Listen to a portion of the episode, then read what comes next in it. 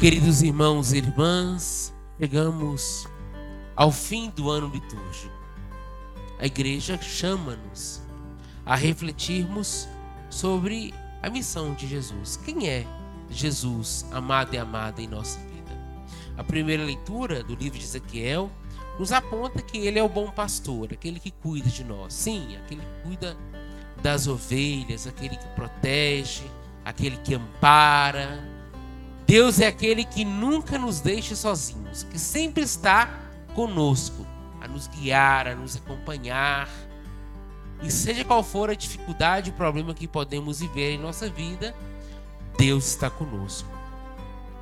Mas este Deus também é juiz. Ele é Senhor, Senhor do universo. E ele virá um dia para julgar a cada um de nós. Então Deus espera de nós o que, meu amado e minha amada? Atitude. Deus espera que mudemos a nossa vida.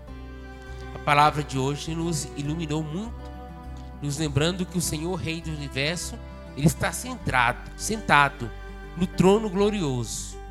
E ali no seu trono, ele vai julgar a todos nós. No dia em que o Senhor voltar. E é assim que celebramos o fim do ano litúrgico como vai estar a sua vida, a sua alma diante de Deus?